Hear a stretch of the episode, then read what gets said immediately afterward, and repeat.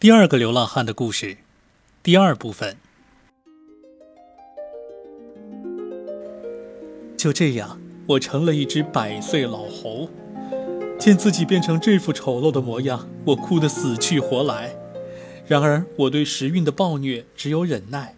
我知道，时运不会总照顾一个人。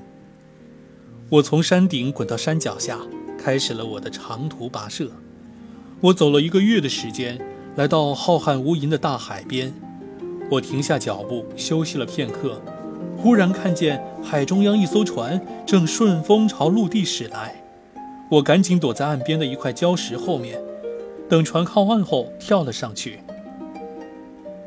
哎呀，快把这不祥的东西从船上赶走！一个人看见我喊道：“我们把他杀了吧！”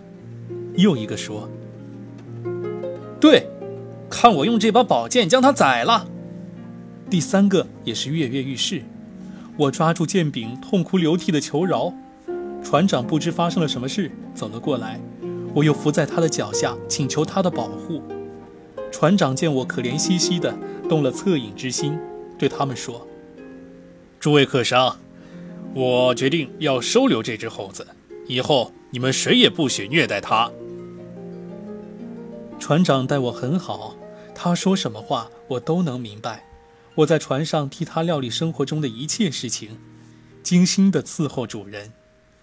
我们的船一帆风顺，在海上航行了五十天后，抛锚停靠在一个非常大的城里。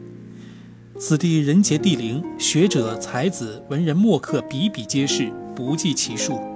只有安拉才知道到底有多少。我们刚将船靠稳，几名当地国王的禁卫骑兵便飞奔过来。他们登上我的船，祝贺我们平安到达，然后说道：“国王让我们代他对你们的安全抵达表示祝贺，并令我们送来了这些纸卷。呃，请你们每人在上面写一行字，因为国王最欣赏的书法家不幸英年早逝，他思贤若渴，发誓要找到一位同其不分伯仲的书法大师。这一点麻烦各位了。”我一听，不禁心中暗暗高兴。猴模猴样的蹦过去，一把将纸卷从他们的手里抢了去。众人一见大惊，担心我把它撕了扔到水里面。他们大声呵斥我，还说要把我杀了。我连忙比划着示意，我能写字。这时船长发了话：“让他写，写坏了我们把他撵走；写好了，我收他当儿子。我还没见过比他更机灵的猴子呢。”我拿起笔，绞好墨，赋诗三首，一挥而就。第一首，我是用阿拉伯语行书写的。时代既写下慷慨者的恩典，陛下的恩典迄今难以计算。安拉令宇宙不见蜀后孤星，因您乃衣食父母，功德无边。第二首，我是用楷书写的。除却塞弗尼，世间再无书家。时代将他手遗的墨宝留下，你欲挥毫，却不可信笔涂抹，除非在复活日，他引放新花。第三首，我是用草书写的。你打开尊贵与恩泽的墨匣，让墨汁伴着慷慨宽宏挥洒。您若能一字千金，博施济众，标炳史册，还需说笔补造化。写罢，我把纸卷交给他们，禁卫骑兵立刻下船，飞身上马，火速赶回王宫，将其呈递国王。国王细细赏完，叹为观止，对我的书法大加称赞，遂命令手下道：“你等即刻前往这位书法大师处，为他穿上这身锦袍，让他骑上骡子，由你们轮流护送入宫见我。”卫士们听后纷纷窃笑。国王不知缘由，喝道。放肆！我给你们下命令，你们怎敢笑我？哦，陛下恕罪，陛下，我们不是笑捉您的话啊，是笑这书法家，他不是人，而是那个船长养的一只猴子。国王闻言惊喜万分，乐得手舞足蹈，说：“哦，那我要买下这只猴子。”说着。便派人带着骡子和锦袍到船上去接我。还再三吩咐：“你们一定要他穿袍骑骡前来见我。”国王的手下人来到船上，把我从船长那领走，真的给我穿起锦袍，放在骡背上。满城的人都觉得这是件稀罕事儿，争先恐后的跑到路旁观看。进了宫，我见到国王，然后就恭恭敬敬地在其面前吻了三次地面。他令我坐下，我便双膝着地跪在那里。在场的人见我如此彬彬有礼，无不惊奇万分。国王本人更是深以为意，他令众人退下，只留下一个宦官和一个侍童，然后他吩咐上菜。不一会儿，一桌色香味俱全的美食佳肴摆了上来，他示意让我吃，我起身走到他面前，吻了七次地面，之后方坐下同他一起用餐。饭后，我离开餐桌，用水净了手，取来笔墨纸张。未假思索，提笔赋诗一首，诗曰：“香嫩的羊肉碗里冒着无可挑剔的香气，稀奇的甜食盘中摆着无可比拟的希冀，砰砰的心脏跃跃试试，要将这珍馐品尝，样样的粉丝晶晶透亮，全靠那油脂蜂蜜。”写毕，我远远退到一旁，国王看了我写的诗，情不自禁地读出声来。读罢，他连连叫绝，感叹道：“一个猴子才思如此敏捷，书法如此超绝，真可谓天下奇闻呐！”接着，国王叫人拿来象棋，问我：“想和我对弈吗？”我点点头，表示同意，并主动将棋子摆好。我们下了两局，都是我胜。国王百思不得其解，自言自语地说。哎，倘若这猴子是个人，那他的同代人当中肯定无出其右者呀。他转身对宦官说：“去，把你的女主人叫来，呃，就说我有话对他说。我是想叫他也来看看这只举世罕见的猴子。”宦官去了不一会儿便回来了，和他一起来的是他的女主人，也就是国王的女儿。公主一和我照面，马上用手捂住脸，埋怨道：“父亲，亏您想得出来，把女儿换来让一个外国男人看。”哎，女儿，你面前只有侍童，还有从小带你的宦官，这只猴子和父亲我，为什么要把脸遮起来呢？父王，嗨，这猴子乃是一位王子，他的父亲名叫伊马尔。是埃普努斯群岛的君主，他是被魔鬼吉尔吉里斯施了魔法。这魔鬼是撒旦的后代，心狠手辣，杀了自己抢来的妻子黑檀岛国王埃格纳姆斯的女儿。这只猴子其实是一只才华横溢、学识渊博的男子。国王听了他的话，惊诧不已，看着我问道：“啊，他讲的关于你的事儿是真的吗？”我点了点头。眼泪一下子涌了出来，他又转头问自己的女儿：“你是从哪儿知道他被施了魔法的呀？”父亲，小时候有个料事如神、魔法高超的老太婆向我传授了魔法，我牢记在心，反复揣摩，掌握了一百七十套门法，其中最简单的一套也能将您城中的巨石移到卡夫山后，把城市变成汪洋大海。把城里的居民变成海中的鱼。啊，孩子，以安拉的名义起誓，你应当解救这个年轻人，以便我委任他做我的宰相。我不知道你是否具备这样的美德，但为父确实需要一个精明强干的人来辅佐朝政，而他才智超群，机敏过人，诙谐和优雅，正是最理想的人选。好的，父亲，我听您的。公主说完，取来一把尖刀，那刀柄上刻有几个希伯来人的名字。她用刀在地上画了一个圈，又在里面写了一些名字和咒符，然后口中念念有词，一会儿出声，一会儿不出声，反正谁也听不懂。片时之后，天空黑云压顶，宫殿四周渐渐昏暗起来，让我们觉得整个世界都被严严实实的遮挡住了。忽然间，那魔鬼变成丑陋可怕的模样，出现在了我们的眼前。他的手像两把大铁叉，双腿犹如巨型桅杆，一对眼睛似燃烧着的火把。哎呀，我们都被他吓得战战兢兢，魂不附体。叫你来，可是并不欢迎你。公主镇静地对魔鬼说：“你这个背信弃义的女人！”魔鬼说着，摇身一变成了一只狮子。呀，你怎么出尔反尔？我们不是订过了井水不犯河水的盟约吗？你这残暴的恶魔，哪配谈什么盟约？既然如此，那你就接招吧。说完，他张开血盆大口朝公主猛扑过来。公主迅即拔下一根头发，双唇翕动，快速念着咒语。转眼之间，头发变成一把寒气逼人的利剑。只见她手起剑落，将狮子拦腰劈作两段。狮子的脑袋晃了晃，又变成一只毒蝎。公主就立刻变成了一条巨蟒，嘴里念着：“让这化为毒蝎的魔鬼粉身碎骨。”两人你来我往，连蛰带咬，斗得难解难分。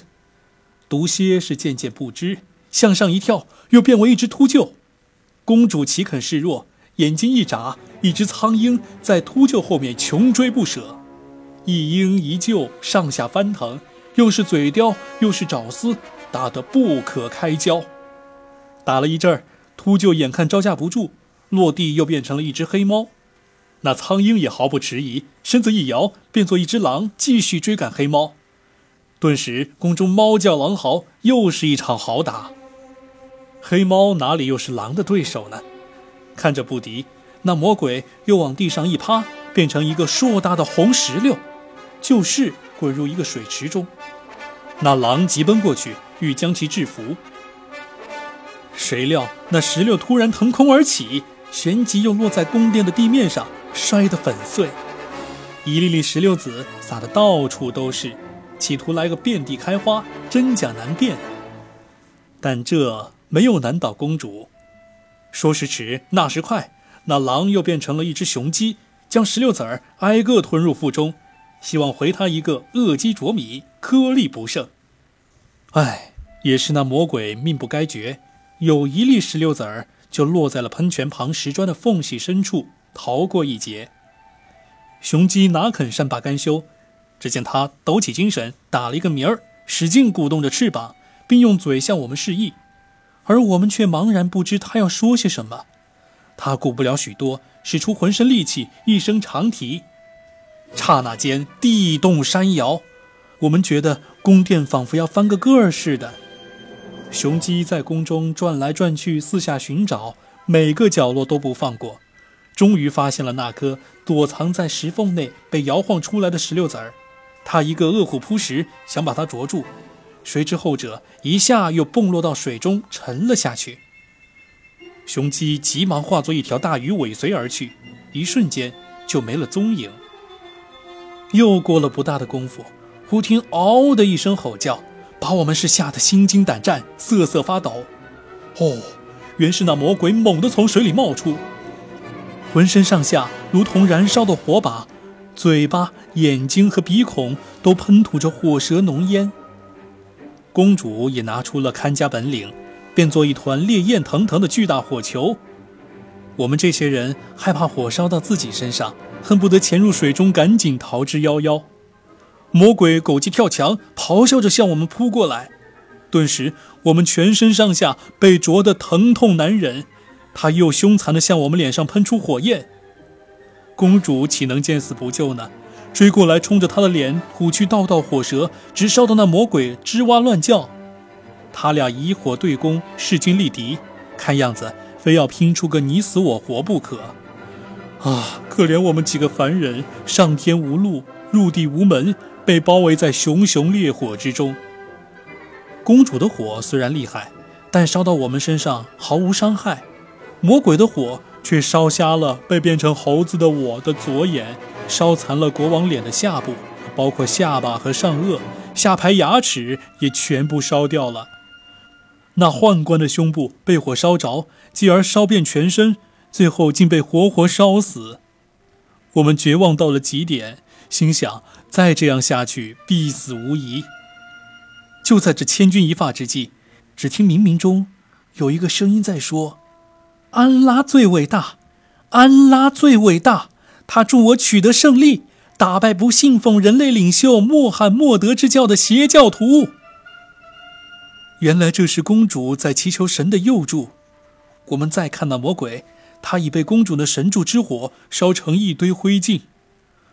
哦，公主就现了本相，过来对我们说：“快给我拿碗水来。”侍童忙取来递给他，他对着碗说了些谁也听不懂的话，然后一边将水洒在我身上，一边说：“以真理的权利，以伟大的安拉之名的权利，你。”恢复原形吧。随着他的话音，我现出过去的人形，只是被魔鬼烧瞎的眼睛再也不能复原。我正悲伤呢，可这时只见公主一个劲儿地对自己的父亲喊：“火，火！”仿佛在向他求救。还没等我们回过味儿来，一股黑色火苗已窜上他的胸部，继而到他的面部。公主自知性命难保。流着泪，最后说了句：“我作证，万物非主，唯有真主，穆罕默德，真主使者。”说完，即被烧成一堆灰烬，也就在魔鬼的那堆旁边。大家见状，无不悲痛万分，而我更是恨不得带他一死。实在不忍心看到这样一位面容姣好的姑娘，在做了如此大的善事之后，竟化为灰烬。然而，安拉的成命是无法收回的。国王眼睁睁地看着自己的掌上明珠被烧成灰烬，痛不欲生，又是揪着自己残剩的胡子，又是打脸撕扯衣袍。我也情不自禁地做着这些动作，以排遣心中的悲痛。为了公主的死。我们哭作一团，文武百官及侍从们闻讯赶来，看到国王趴在一堆灰烬旁不省人事，都大惊失色，一个个急得围着他团团转。少卿，国王苏醒过来，向他们讲述了公主和魔鬼之间发生的事。众人悲叹着无妄之灾从天而降，女眷和女仆们也高声尖叫起来。人们一连七日沮丧哀悼。国王下令建造一座巨大的圆顶形陵墓，将女儿的骨灰存放在里面，并令陵内要灯烛长明，陪伴女儿的亡灵。至于魔鬼的那堆灰，人们诅咒着将它抛洒在空中。公主的丧事过后，国王一病不起，病情日趋严重，几乎到了死亡的边缘。又过了整整一个月，他才渐渐恢复健康。一天，他把我召来，说道：“年轻人，在你来到我们这里之前，我们一直过着舒适祥和的生活，从来不知世间灾难为何物。自打你来之后，灾难便降临在我们头上。要是我们从未见过你，从未见到你当初丑陋的面孔，该多好，也免得我们蒙受这么大的损失。首先。”我失去了我那顶一百个男人的女儿，其次，我本人也被火烧伤，失去了牙齿，还有我失去了一个忠实的仆人。啊，当然了，这对你来说也是毫无办法的事。我们之间发生的一切都是安拉安排的。好在你如今大难得脱。尽管是以我心爱的女儿的性命为代价，哎，我还是要向你祝贺。走吧，小伙子，离开我的国家吧。你招致的祸患够我们受的了，一切都是命中注定啊！祝你一路平安。我就这样离开了国王，我无法相信自己真的劫后逢生。前途茫茫，我不知该何去何从。我思潮起伏，往事一起涌上心头。我想起自己如何逃过强盗打劫那一关，只身颠沛流离走了足足一个月啊！我想起当初碰上了一位好心的裁缝，又与那地下的女郎不期而遇。我想起在公主的救助下逃脱了必死于魔王之手的厄运，一件件、一桩桩历历在目。我赞美安拉，心中自叹：我虽然失去了一只左眼，但却保全了一条性命。后来，我去澡堂洗了个澡，刮掉了下巴的胡子，然后出城上路。一路上，我没有一天不想到使我变为独眼的人的悲惨遭遇。而每每想及此事，我的眼泪便无法自抑。我跋山涉水，历经坎坷，路过许多国家和城市，向和平之邦巴格达进发，希望在那里能见到姓名的领袖哈里发，告诉我的遭遇。今夜，我终于到了巴格达。进城后，便碰上这位茫然站在路旁的朋友，我们互致问候，说了一会儿，又过来一位朋友。三人一说，才知道我们都是在这吉祥之夜初到此地的异乡人。我们三个相伴而行，谁也不晓得另外两人的身世。后来，天意驱使我们来到了这扇大门前，进来见到了你们。啊，这，就是我刮掉下巴的胡子和变成独眼的原因。女主人听完之后对他说。你的故事一波三折，真说得上离奇古怪。你摸摸脑袋，走自己的路吧。哦不，我想听过我的同伴的故事后再走。这时，第三个流浪汉上前道：“尊贵的主人，我的故事不仅与他俩的不同，而且更为离奇，因为他俩的不幸是天命所致，而我刮掉下巴的胡子，并变成独眼。”却完全是咎由自取，自寻烦恼。说罢，他开始讲述他自己的故事，也是下一回我要和你讲的第三个流浪汉的故事。